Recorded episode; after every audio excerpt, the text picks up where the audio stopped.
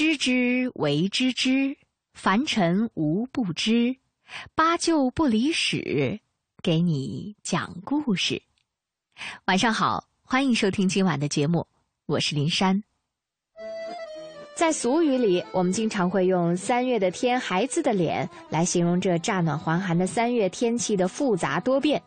确实，当严冬过去，春天刚刚到来的时候，这气候的变化经常会让我们感觉有点手足无措。不过，如果和我们今天要说的这件事儿比起来，天气的变化简直就算不上什么了，因为。我们今天要说的是另一件更加多变、更加难以琢磨、更让人不知如何是好的事儿，是什么呢？流行时尚的变化。早在古埃及留下的壁画中，我们就可以看到当时的女孩子们丰富多彩的眼影颜色，爱美之心人皆有之。也许对于美的向往，真的早已经根植在我们的基因当中了。虽然每个时代对于美的定义不同，但是对于美的追求却从来没有停止过。如果一个人对于服装搭配或者形象设计深有领悟的话，恐怕是不管生活在什么时代都不愁生计。有时候我甚至会想啊，说不定在原始社会，女人们也会经常换一下围猎时穿的皮裙儿，吸引男人们的目光呢。其实古往今来，那些最吸引人眼球的异性，无疑都是了解时尚，并且能够驾轻就熟的引领潮流的弄潮儿。于是，对于大多数女孩们来说，美丽似乎成了一种可以为之奋斗终生的事儿。身材、发型、着装、妆容、配饰等等等等，无数细节都需要被考虑在内，而且它们的变化之快，让人眼花缭乱。也难怪有人感叹说啊。时尚就像是车站上开动的火车，你永远都没有办法追赶上，只能静静的在站台等着它向你驶来。那么，在西方历史上，不同时期的时尚究竟是怎样定义的？人们为了追逐时尚，又做过哪些不可思议的事情呢？今天的节目就让您跟随我们看看历史上那些令人哭笑不得的女性时尚变迁。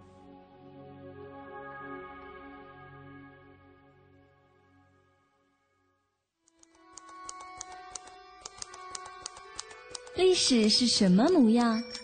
像教科书一样井井有条又充满正能量，还是像百科全书一样五花八门深不可测？婆娑世界，真正的历史其实凌乱不堪。一些粗俗的小事被我们摒弃，时代的记忆被我们美化。想要找寻藏匿在书本背后妙趣横生的历史故事？凡尘工作室二零一四第一站，八八旧故事，捋捋真历史，捋捋真历史，知之不知之，八九不离十。如果提到母亲，我们立刻就会想到奉献、付出、不求回报的爱，以及无微不至的照顾和保护。在我们最初的记忆当中，总会有在母亲怀中放心的睡去，以及在饥饿时吮吸乳汁的片段。母亲不仅给了我们生命，同时还将我们养育长大，是我们心中最深的牵挂和依恋，而这一点儿是绝对不容置疑的。相信无论是在什么时代，这种亲子之间的纽带都是最为深刻和紧密的。不过您知道吗？不同的时代，母亲养育自己孩子的方式有着一些不同。就比如说，我们接下来要说的母乳喂养的态度。母乳喂养，顾名思义，就是母亲用自己的奶水来抚育婴儿。而且现在随着科学的发展，我们也知道母乳喂养呢拥有很多优点，所以这种方式在全世界范围内都得到了认可和推广。但是您知道吗？在历史的进程当中啊，母乳喂养却有着非常坎坷的发展历程。我们先来说说美剧《破产姐妹》，看过的朋友不知道还记不记得啊？有一集当中提到了奶妈，剧中主人公卡洛琳在赶上自己奶妈去世的时候，来自波兰的苏菲安慰他说：“这种痛苦自己也能理解，因为当年自己的奶妈去世的时候，也是感到无比悲痛，甚至差点把她吃掉。”就当所有人听到他这种说法都惊恐万分的时候，苏菲终于一语道破天机：原来啊，他自己幼年时在波兰的奶妈，就是一头山羊。看到这儿，观众们露出了会心的微笑。对于编剧们这个巧妙的处理，当然也是十分佩服。然而，也有人对此产生了疑问：真的有人用动物做奶妈吗？答案是肯定的。在历史上，确实有过比较有趣的少数时候，人们会选择动物奶妈。不过，这仅仅是极少数的情况下。要知道，在消毒牛奶和奶瓶喂养之前的数十个世纪里，乳房哺育还是喂养婴儿的主要方式，可是这里所说的乳房哺育却并不一定是母乳喂养，在很长一段历史时期中，母亲们并不愿意去做这件事儿，只要有条件的话，他们就会选择奶妈，而这种选择就赋予了奶妈在婴儿哺育当中非常重要的角色。在历史上，关于奶妈合同的记录可以追溯到法老时代。在古希腊、罗马有钱的人中，当妈妈的可以雇佣奶妈来抚育自己的孩子，这是一件非常正常而且可以理解的行为。当母亲的也不会因为这样而被指责对自己的孩子不够尽职。从基本上来说啊，十七世纪的很多母亲都会选择雇佣奶妈。如果家庭本身就非常富有，他们就会在家里呢长期雇佣一位奶妈。而如果家境一般的话，也可以选择临时寻找合适的奶妈，把孩子送出去，让奶妈代为喂养。那刚才我们也提到了，正因为奶妈在哺育婴儿的过程中极其重要的作用，所以对她的选择当然是非常重要了。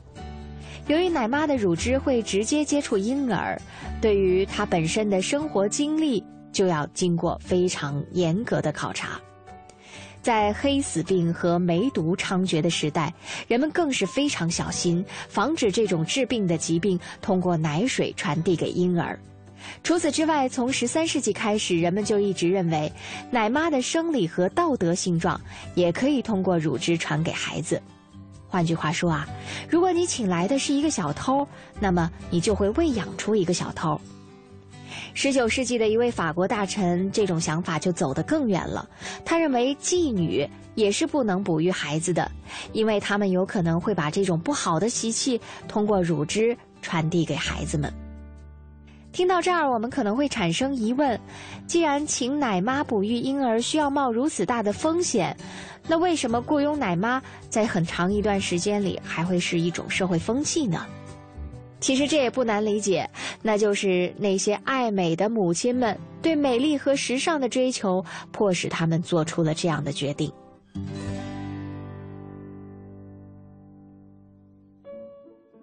一五七一年，弗朗索瓦曾经画过一幅油画，里面展现了当时的国王亨利二世的情妇戴安娜·德·布瓦迪埃娴静的裸体。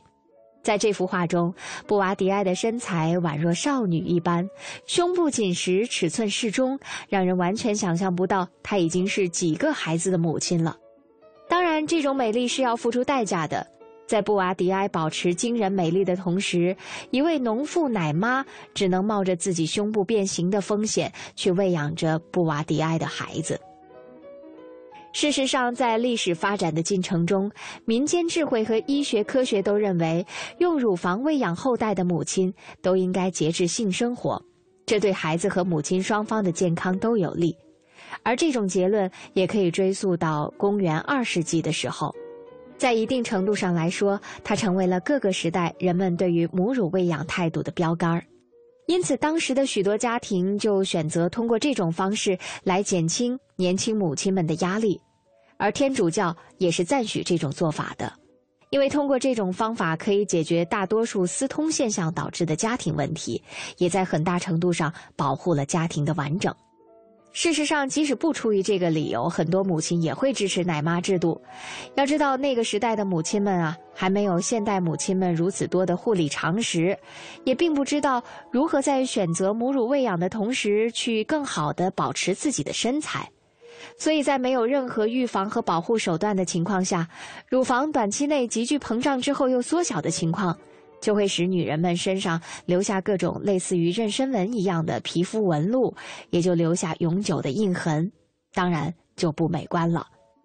所以说，即使没有父亲们的要求，这些母亲们也会因为奶妈制度的方便卫生，同时又对自己美丽的保护而选择它的。刘易斯·莫西亚在他的著作《赞美乳房》中这样说：“乳房是赐给女人最后的美丽特征，也是第一个拿走的东西。为了保护自己这份独特的美丽，女人们选择将自己的孩子交给奶妈们抚养。”您正在收听的是《八九不离十》，一段好听的歌曲之后，精彩继续。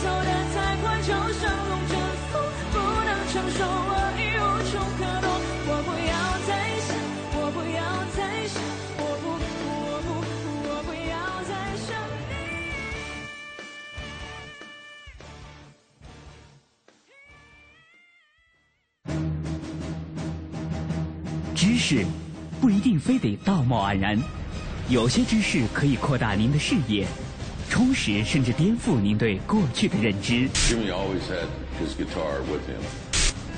如果有人力排众议的捡起历史的意识，你可能会看到一个更完整的历史。五花八门的故事，让旧知与新知水乳交融。知之不知之，凡尘无不知。想全方位了解历史，关注八九不离十。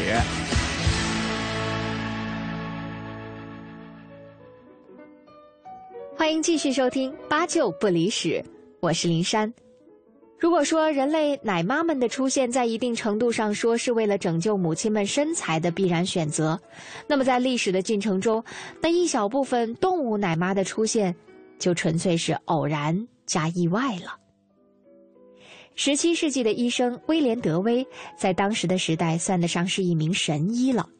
他写下了美国第一部儿科指南《论儿童生理及医学处理》，并于一八二五年出版。这本书影响很大，而且后来还重印了十多版。他曾经建议说，怀孕的妇女应该在第七个月之后立即让一只强壮的动物幼崽吮吸乳房，以保持乳房坚挺而突出，改善分泌，防止感染。而萨缪尔·拉德比尔医生在他的文章《动物在婴儿喂养中的作用》中表示，德威医生希望宠物的吮吸会使乳头准备好孩子在未来的攻击。如果说在这个时候动物们的出现还只是对于母乳喂养的辅助作用的话，很快它们就要做出更大贡献了。在历史上，真的曾经有成千上万的法国和德国的儿童们是由山羊、绵羊或者其他动物补大的。在欧洲几百年以来，如果母亲没有奶水，奶妈又不到，那最好的办法就是让动物来哺育婴儿了。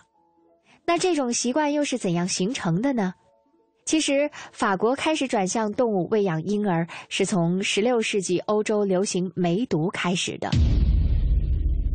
那个时候，有很多婴儿因为患上了梅毒被人抛弃，人们也开始讨论孩子们患病的原因。后来有一种说法认为啊，是那些在弃儿院工作的患病的奶妈通过奶水将疾病传给了孩子们，所以人们决定，与其冒险继续让疾病这样传播下去，不如就寻找动物奶妈来的靠谱了。当然，问题自然也就出现了：到底选择哪一种动物最好呢？为此啊，当时的专家们还展开了一场争论。传统的智慧认为，奶妈的道德特征，哪怕是选拔出来的动物界的四脚奶妈，也会通过奶水传染给婴儿的，所以这是一个非常重要的决定。有人认为，羊有可能太温顺了，而母狼对于新一代孤儿来说，也显得太富有攻击性了，也不太合适。猪这种动物，由于自己特殊的习气，在人类发展历史上一直有许多争议性，排斥它的人当然也很多。所以啊，欧洲社会当时就掀起了一场沸沸扬扬的争论。最后，人们的意见在山羊和驴身上确定了下来。当时，许多德高望重的医生们都认为，驴奶是一种能治百病的良药，对许多毒性也有着很强的抗毒作用。为了防止浪费原料，当时的人们通常都是把驴直接牵到病床边上，让婴儿们自行取用。从此啊，这种动物喂养的习惯就在法国的孤儿院里流传下来了。一五八零年，随笔作家蒙恬写道：“常见的情形是，村妇如果不能用乳房喂养其婴儿，他们就请母羊来帮忙，而让雅克·卢梭抛弃在国立孤儿院的五个孩子。”也极有可能是由动物喂养大的。一九零零年左右，赫曼普罗斯这样写道：“其实，就算历史发展到现在，情况依旧是一样的。很多人还在用动物喂养孩子，在巴黎的大气婴院和儿童医院里都是如此。为了防止交叉感染，一些疑似患上传染病的孩子不再由奶妈喂奶，而是送给专门的驴保姆。在这些大院机构的后院内，还专门修建了一座亭子。”有一些专门的驴厩连着婴儿房两边的墙，这样的驴厩里面都有四只驴子，这些驴子一直就养在这里，专做此用。而且，这种动物喂养婴儿的方式其实并不仅仅存在于孤儿院。一八一六年，一个名叫康拉德·泽维尔伦的德国人写过一本书，书名叫做《作为最佳奶妈的山羊》。那么，这也是间接证明了使用山羊喂养婴儿曾经在西方国家风行过很长一段时间。其实，不管是雇佣奶妈喂养婴儿，还是使用动物奶妈，在一定程度上都是为了把母亲呢从这个哺乳任务当中解放出来，保护妈妈们姣好的身材。那么，为了拥有更好的身材，人们还曾经做出过什么其他让人意想不到的事儿吗？真的有。我们总说，美女的腰围应该是纤细的，但是当这种追求成为一种风潮的时候，人们的狂热就有点过分了，甚至曾经付出了健康的代价。当我们回顾西方文化中女性服饰发展的历史时，总是会感叹曾经那些大裙摆的繁复和华丽。但不知道您有没有注意到啊，在那个时候，为了形成与裙摆鲜明的反差，淑女们往往都严格要求着自己的腰围。在玛格莱特·米切尔所写的著名作品《飘》中，斯嘉丽生第三个孩子的时候早产了几个月，跟许多产后的母亲一样，她想尽办法的恢复之前的体型。她穿上了自己的胸衣，她的仆人帮她系好。斯嘉丽还用卷尺量自己的腰，她大声咕噜着：“二十英寸，这就是生孩子对体型的影响。现在我的腰就跟皮迪姨妈一样粗，跟妈咪的一样粗。”为此，斯嘉丽很是气恼，因为她知道再也无法保持十八英寸半的女儿腰了。他发誓说，不管这对他与莱特巴特勒的婚姻有什么影响，他再也不生孩子了。如果您认为与他那狠心潮的姐姐比起来，斯嘉丽有些发狂的话，那么您应该再想一想：1860年的奥地利女皇，她的腰围是多少？16英寸呀！1890年西亚斯罗巴克邮寄产品册上的胸衣尺寸是从18英寸开始的。美国内衣巨头华纳兄弟公司的产品也是这样的。而所有这些内衣之所以制定成这样的尺寸，目标非常简单，就是为了引导女性们将自己的腰围控制在男子一臂可以搂过的尺寸。尽管我们通常认为这种有关胸衣有点变态的观点是从19世纪才开始出现的，但其实啊，这样的癖好已经折磨妇女好几千年了。从古希腊克里特岛发掘出来的祭蛇女祭司，就有着被束得很紧的腰围尺寸。不过您知道吗？在西方历史里，有关女性腰围的问题，一直都像锯条一样被拉来拉去的。古希腊人和罗马人崇尚自然的身材，只要身材比例合适，都可以接受。对于女性来说，那是一段非常美好的时光。但是在一三四八年黑死病流行之后，欧洲的一些社团就开始崇拜起了沙漏型的人体形态，从此啊，女性们的日子可就不那么好过了。历史学家马修·维伦尼在描绘黑死病的幸存者们疯狂的追求享乐的情景时，曾经说。当一些妇女在公开场合戴上假发、穿上低胸衬衣，任其胸部被胸衣束得如此之高，你甚至可以把一柄蜡烛直接放在她们的胸口上的时候，谁还会怀疑人性已经破灭到了地狱的边缘呢？不过，这种看似美丽的时尚却从此流行了起来。到了一五零零年的法国，外科医生安布瓦斯·巴雷就已经在抱怨说了，许多身体的疾病啊。都是由过紧的胸衣引起的。那个时候最典型的胸衣样式就是在胸前要装一种用鲸鱼刺、木头、象牙甚至是钢条做的硬硬的胸衬。对此，这位医生还说啊：“这简直就是一种残酷的盔甲。”让雅克·卢梭也曾经说：“看见女人像黄蜂一样被缩成两半，那可不是什么赏心悦目之事。”腰部的纤细跟其他所有的东西一样，都有其自然的比例，有其尺寸。超出那个范围，那一定会成为瑕疵了。这种瑕疵在光着身体的时候将非常惊心触目。因此，为什么必须是在穿着衣服的时候美呢？于是，在这种想法的指导下，卢梭设定了法国革命的两个目标，那就是自由和自然。那么，这种思想是否改变了当时对于女性时尚的观点呢？女性时尚接着又会产生什么样的变化？稍后回来，我们继续探秘女性时尚的变迁。您正在收听的是《八九不离十》，一段好听的歌曲之后，精彩继续。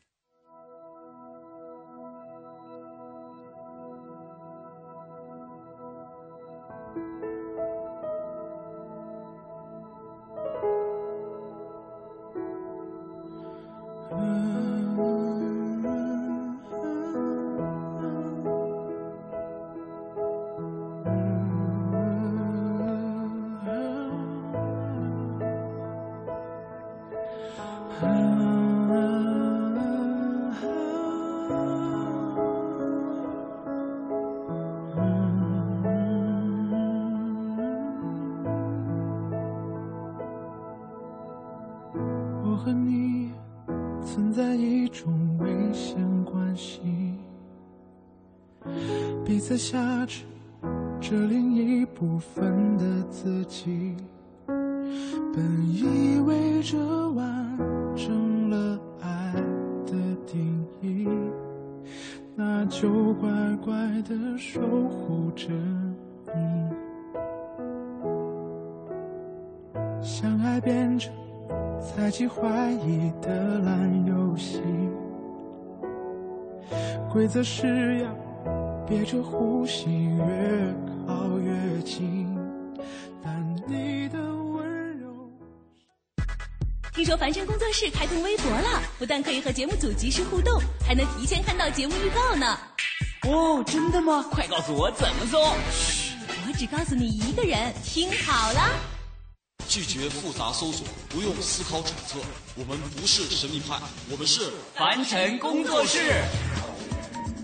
现在就登录新浪和腾讯微博，输入“凡尘工作室”，或者在搜索栏直接输入“凡尘工作室”的汉语拼音，即可找到我们。非凡的凡加清晨的晨，凡尘工作室一搜搞定。凡尘工作室，让艺术的快乐伴您轻松每一天。皮亚诺七星定制，科学艺术家皮亚诺橱柜衣柜。我是赵薇，厨房电器我选万和，热水器我更选万和。皮亚诺，中国高端定制家居领导品牌。皮亚诺橱柜衣柜。您也许在北京已经小有成就，但想让投资收入合理化；您也许在上海已经成家立业，但想让家人过得更好；您也许在广州已经打拼多年。但想让生活更加悠闲一点。无论您在哪里，您内心都在渴望拥有更好的财富保障。现在很多人都在尝试新的投资，有一种很流行的投资品种叫现货白银，它可以让你的闲钱活起来，工作投资两不误。感兴趣，请发送短信八零八到幺二幺幺四了解一下。现货白银，只看一根 K 线图，二十二小时随时交易，操作起来很轻松。请发送短信八零八到幺二幺幺四，免费开户做白银。发送八零八到幺二幺幺四做白银，帮您梦想成真。投资风险需谨慎。中国广播音像出版社隆重推出的《中国广播经典系列朗诵 CD 光盘》，既有夏青朗诵的唐诗三百首，也有方明的播音作品专辑，还有集合齐越、葛兰、雅坤、于芳、姚科等中央人民广播电台老中青三代播音员精心演绎的配乐朗诵光盘、中外名篇经典诵读和红色经典作品朗诵。朗诵作品风格多样，赏心悦耳，是中国朗诵艺术的优秀典范。产品均随碟附有作品原文，是学习、欣赏和正音的难得佳品。欢迎登录中国广播网查询，咨询电话：零幺零八六零九二五幺幺，零幺零八六零九二五幺幺。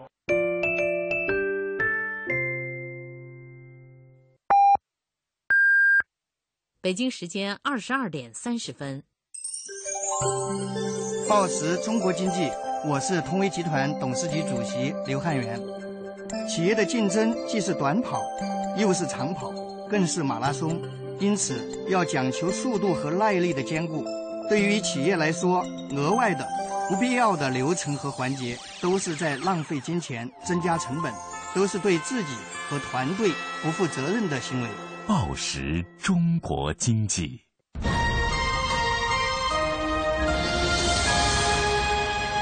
经济之声，进一步的声音，经济之声。这里是中央人民广播电台经济之声。每当夜晚来临的时候，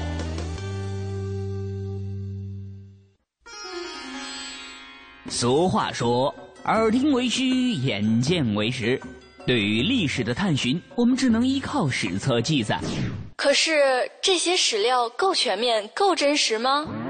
在我们的脑海里，海盗是一些装着假腿、斜挂着眼罩的流氓，他们无恶不作。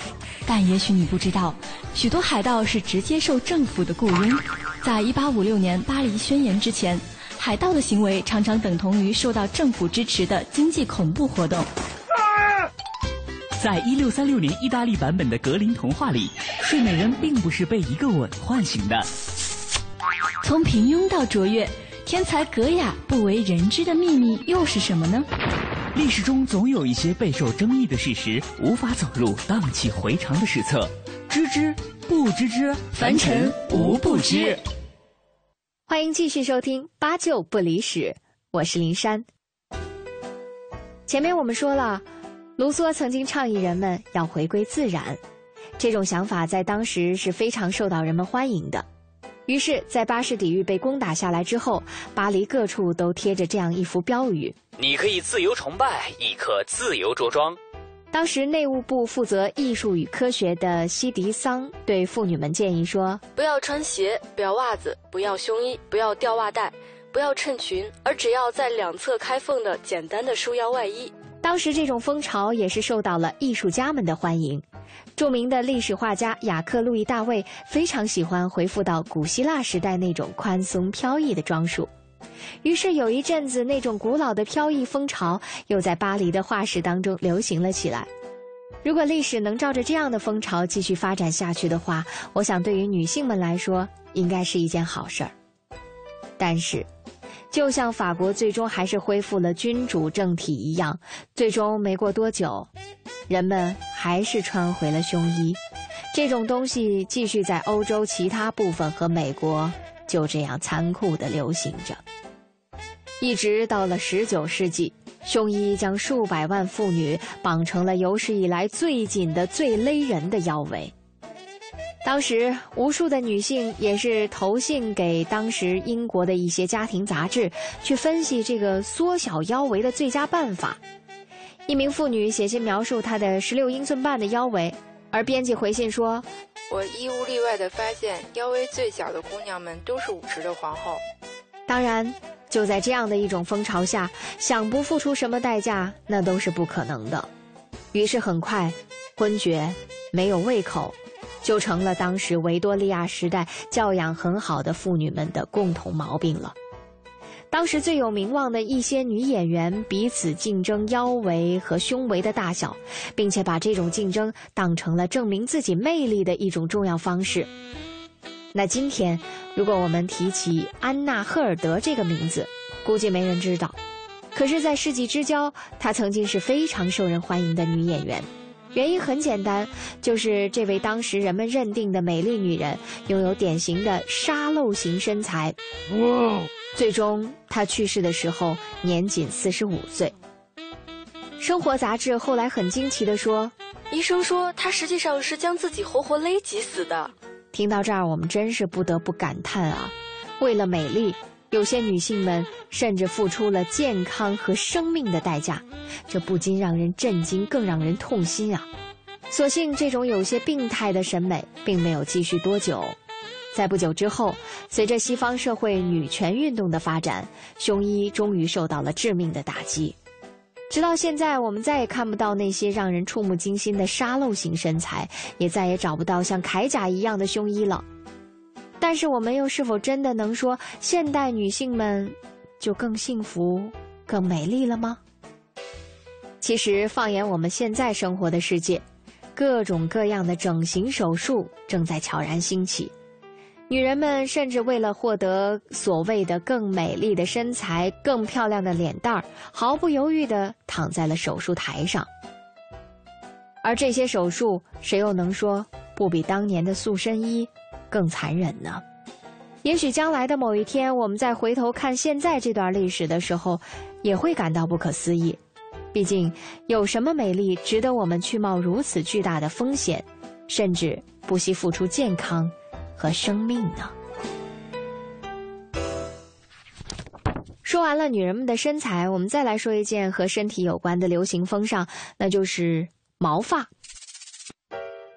事实上，在很长一段时间里，人们的发型甚至胡须的样式也是流行风尚当中很重要的一部分。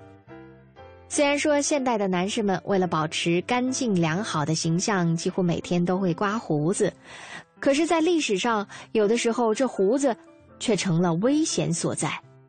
亚历山大曾经禁止他的人留胡子，因为他认为士兵留胡须会给敌人留下方便的抓手，一下子就能把头弄下来了，所以这样很不安全。而彼得大帝却颁布了一项法令，不准人们留胡须。他希望手下的那些人呢，都能够像欧洲人一样，看上去文质彬彬的。而且为了强化这项主张，他还单设了一种胡须税，其罚金高达一百卢布。而那些想要蓄着络腮胡子的农民们，在每次进城的时候都得交纳一个戈比。已经缴纳罚款的人会得到一个铜制的以剃须币，而上面印有剃须的年度。那么不支付这项费用的人，就可能导致蹲牢房，并且还要强制剃胡子。怎么样？听起来是不是够严厉的？除了胡须，还有另外一项风尚对男人们来说也非常重要，那就是头发的长短和发型的选择。我们在提起嬉皮士造型的时候，一般都会对他们的披肩长发指指点点。但如果我们回头看看，就会发现啊，在一美元钞票上印着的乔治华盛顿，还有一百美元上印着的本富兰克林，其实都是长发齐肩的形象。事实上，有关于男士发长的争论，是至少可以追溯到圣保罗时代的。圣保罗说：“男人蓄长发是耻辱之举。”所以从那之后啊，也就引发了教会对于长发的长期斗争。入教的人要通过剃发表示虔诚。法国国王路易七世遵照教会的要求，把全身的毛发都剃光了，而他的妻子艾琳娜却因此离开了他，并且还带走了嫁妆当中成片的土地权，把这些东西赠给了后来的丈夫英国的国王。关于这段历史，查尔斯马凯在他那本极富智慧又十分辛辣的著作《惊人的幻觉与大众的疯狂》中说。这样，他就给英国当局在法国留下了极好的落脚点，从此也引发了两国长达数百年的流血战争。其实，一直以来，历史上关于发型的讨论是非常多的，以至于对于起到装饰作用的假发，人们也是报以了极大的重视。十八世纪六十年代和七十年代的英国，一些浮华子弟啊，非常喜欢当时英国的时尚，然后呢，他们就想出了一种自认为是来自大陆的风格。当时他们要弄出最长最高的发型，再配以白色的双手、抹胭脂的脸颊，也许还会点上一颗美人痣。您想想啊，男士做成这样，会是怎样的一个造型呢？这些人被称为是马卡龙尼人。当然，在我们现代的眼光来看，男人们戴假发真的显得十分滑稽。但在很长的一段历史时期内，这却是一件再正常不过的事儿了。法国的路易十三跟许多男人一样有脱发的困扰，而且他的问题还严重很多。一六二四年，年仅二十三岁的他就不幸谢顶了，所以为了遮挡这一切，他就戴上了一顶假发。而他的继承人路易十四，在一六四三到一七一五年统治法国期间，也出现了秃顶的情况，这让他十分恼火。所以他只允许他的理发师看见他秃头的样子，而且每天早晨他只允许别人通过床头柱子后面的帘子把假发递过来。到了老年的时候啊，太阳之王路易戴了一只很大的假发，而这种假发是满朝文武都竞相模仿的。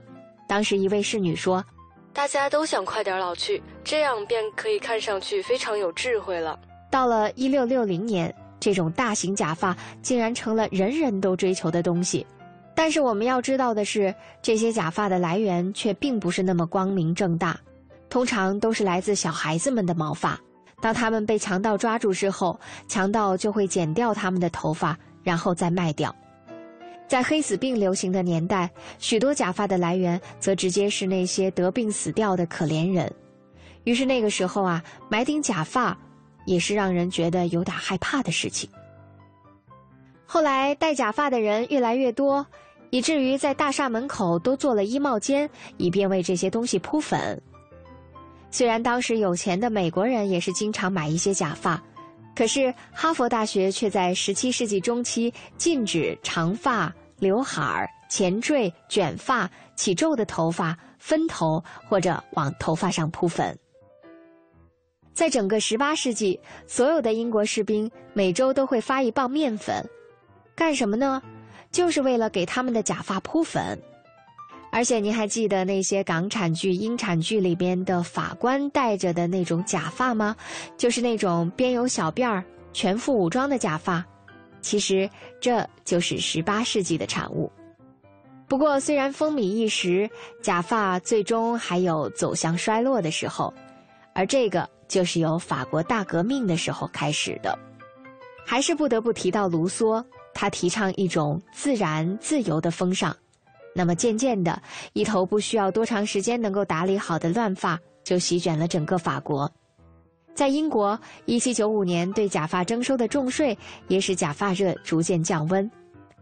佩尔班因德在《遮盖物和道德》一书当中说，当时的税额是一个吉尼，而任何在街上戴着假发的人都被称之为吉尼猪。而当时的著名人物拜伦爵士留有一头非常自然飘逸的长发，这也就成了男性的新时尚。也许细心的听众朋友会发现啊，在我们刚才所提到的假发风潮中，似乎没有美国什么事儿，这是为什么呢？确实，假发在美国一直都没有流行起来，而原因也非常简单，那就是美国驻法国的大使本·富兰克林在当时找不到一顶合适的假发。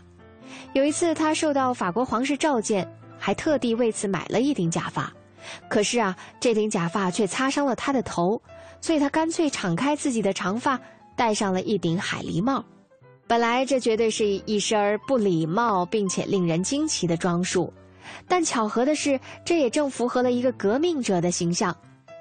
后来，富兰克林就故意利用这种自然的西发和海狸帽，来代表美利坚合众国那种不为潮流所动而自由追求自身价值的精神。于是，这股假发的风潮也就没有在美国流行开来，而美国的男性们就幸运地得到了头顶的轻松和自在了。其实，不管是男人们的头发胡须，还是女人们多变的身材标准，所有的时尚都仅仅是不同时代的审美风潮。通过了解历史，我们知道时尚的变化是如此之快以及意外，因此不管是什么样的时尚，都没有必要去盲目的追逐。在希望自己变得更漂亮的同时，我们也要清醒地认识到，任何美丽都不值得我们用自己的健康去换取。好了，听众朋友，感谢您收听今天的八九不离十，我是林珊。明晚同一时间，欢迎继续关注凡尘工作室更多精彩内容。明天见。本节目由凡尘工作室策划制作，总策划王小晨，执行策划张云远、林珊，制作人王瑞南。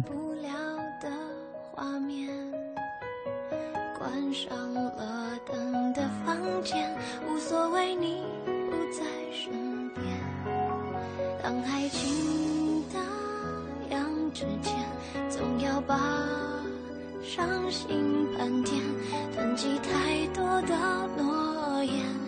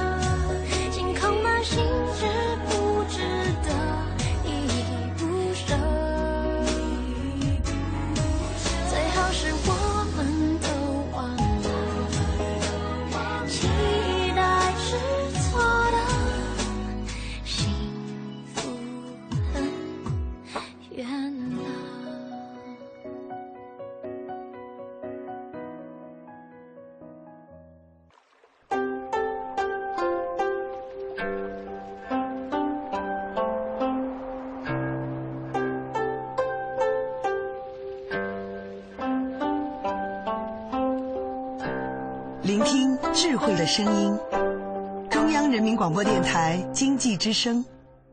进一步的声音，经济之声。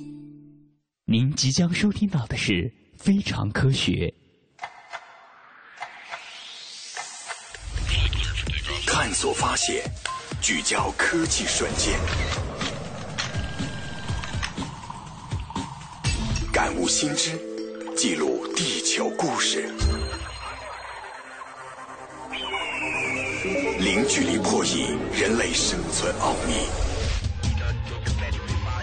跨时空探索宇宙恒久之谜。非常科学，不一样的视角，不一样的视角，不一样的科学。非常科学由中央人民广播电台经济之声与中国科协联合推出。听众朋友，大家好，欢迎收听《非常科学》，我是亚楠。香蕉是超市里一年四季都会有的黄澄澄、香甜甜的美味水果，因为一种致命的真菌感染而危在旦夕。这种真菌性病害叫做黄叶病，致病真菌为香蕉枯萎病菌。而被感染的香蕉就是目前世界上最主要的香蕉品种华蕉。保护香蕉刻不容缓。今天的非常科学，我们就来展开一段保护香蕉的正义之旅。能够造成香蕉腐烂和死亡真菌的一个变种，出现在莫桑比克和约旦的种植园，这不禁令人担忧。它可能传播到各大主要产地，并严重危害产量。这种以前尚被控制在亚洲部分地区和澳大利亚某地的病原体，对于最受欢迎的华蕉特别具有破坏力，而这种香蕉品种几乎占到了价值数十亿美元的香蕉出口贸易的全部。研究人员表示，这一疾病的全球扩张可能带来灾难性的后果。这种疾病由一种叫做尖包镰刀菌古巴砖化型的土壤真菌所引起。尖孢镰刀菌古巴砖化型的一种菌株，当年曾导致一种叫做大麦克的香蕉品种遭受了毁灭性的打击，而大麦克曾是19世纪至20世纪50年代的主要出口品种，而当年的业界正是用对那一菌株具备抵抗力的华蕉代替了大麦克。可是华蕉却容易感染尖包镰刀菌古巴专化型新出现的四号热带小种菌株。根据专家说，一旦这种真菌传播到了世界最大的出口地拉丁美洲的话，华蕉将遭遇与大麦克一样的厄运，问题非常严重。尽管尖包镰刀菌古巴砖化型传播缓慢，但却几乎不可能从土壤中清除干净。尖包镰刀菌古巴砖化型最初呢是在二十世纪九十年代在亚洲被发现的，而现在则出现在了我国台湾省、印度尼西亚、马来西亚、菲律宾、中国大陆和澳大利亚北部。谁也说不清楚这种真菌是如何到达约旦和莫桑比克的，说不定是来自亚洲的外来工人无意中携带了被污染的土壤。另外一种可能就是引入了受到感染的地下茎。也就是用来繁殖香蕉的部分。不过，业界如今主要用组织培养这种无病原体方式来繁殖花椒。荷兰的镰刀菌研究者格特科马相信，真菌的继续蔓延是难以避免的。他说：“如果在不远的将来它突然出现在拉丁美洲，我一点都不会感到吃惊。那里加上加勒比地区占到全世界香蕉出口量的百分之八十。”如果尖包镰刀菌古巴砖化型在那里扎根，随之而来的将是华蕉品种产业化种植的慢性死亡。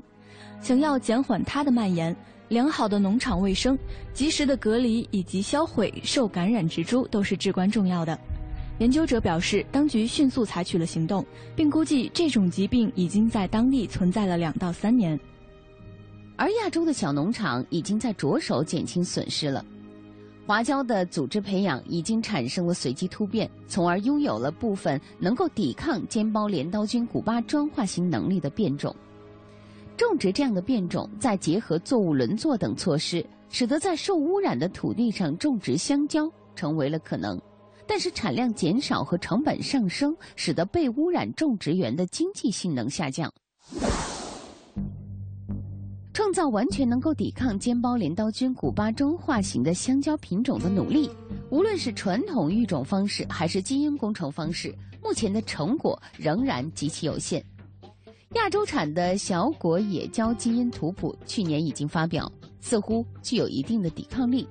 研究者正在试验将其抵抗性基因植入花椒，这一转基因品种已经在澳大利亚受污染的土地现场试验了十八个月，而且前景非常光明。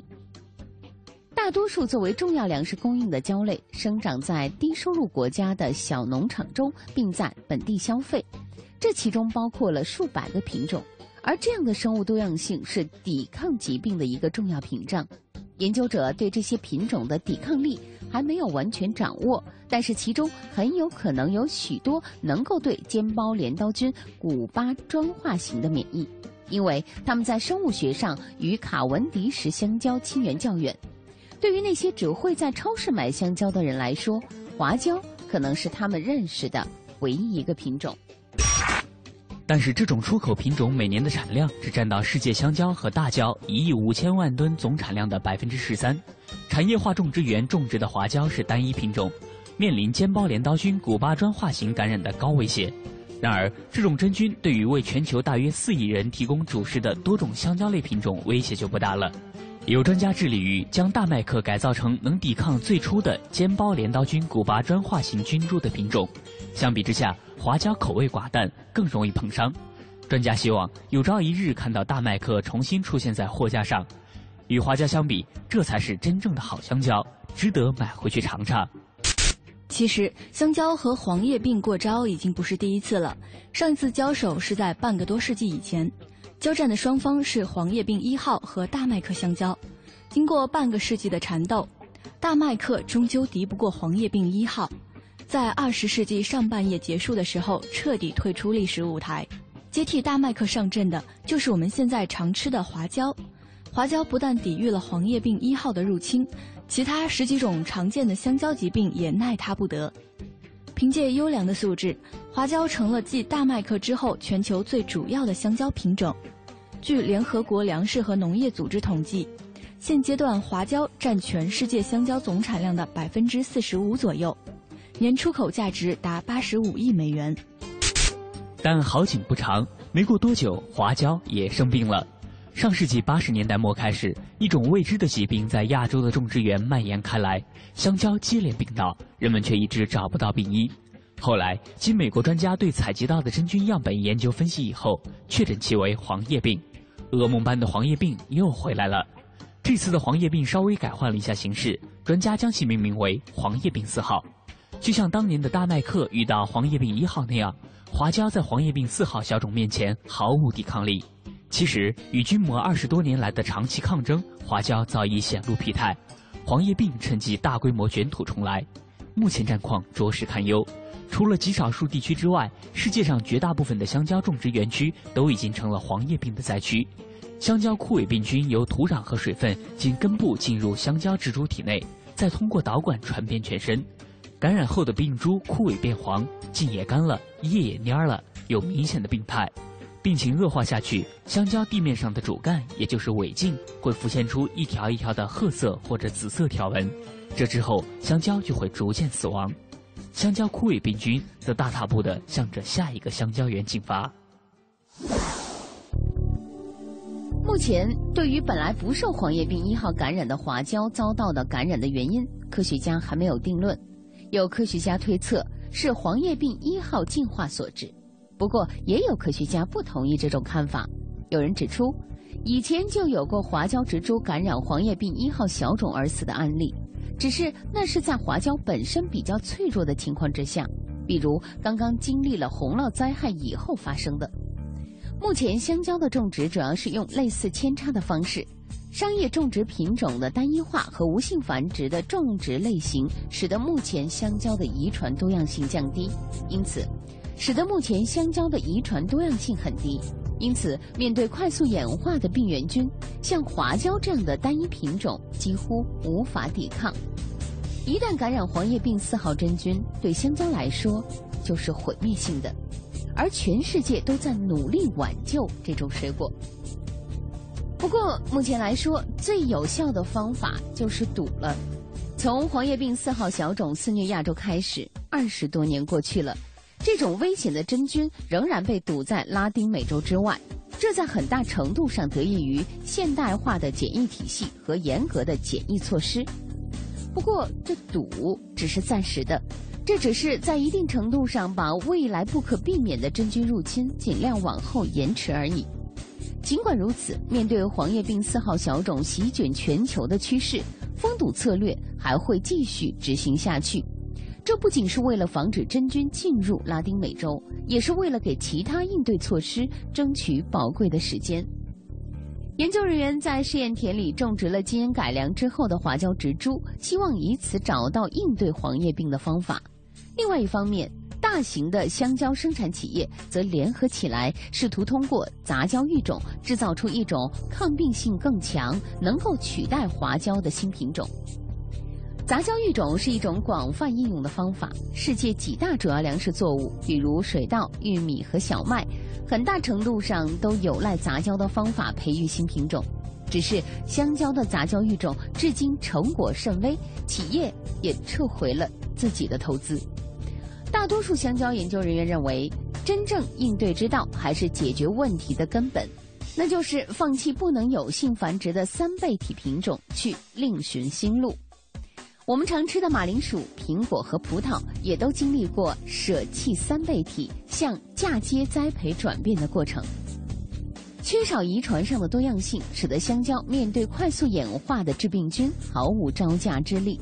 只要一根香蕉患病，灾害可能会很快蔓延到世界各个角落。如果最终能够找到华椒的替代品，这当然是很好的。只不过，单一品系脆弱的防御能力会一直存留下去，而等待它的将是更加凶猛、恶劣的致病病菌。看来，为了不输给病菌的演化速度，香蕉们还是需要找回成双成对、生儿育女的自由啊！好了，到这里我们今天的非常科学也要暂时告一段落了。主持人亚楠代表编辑制作，感谢大家的收听，并诚邀您明天同一时间继续关注非常科学。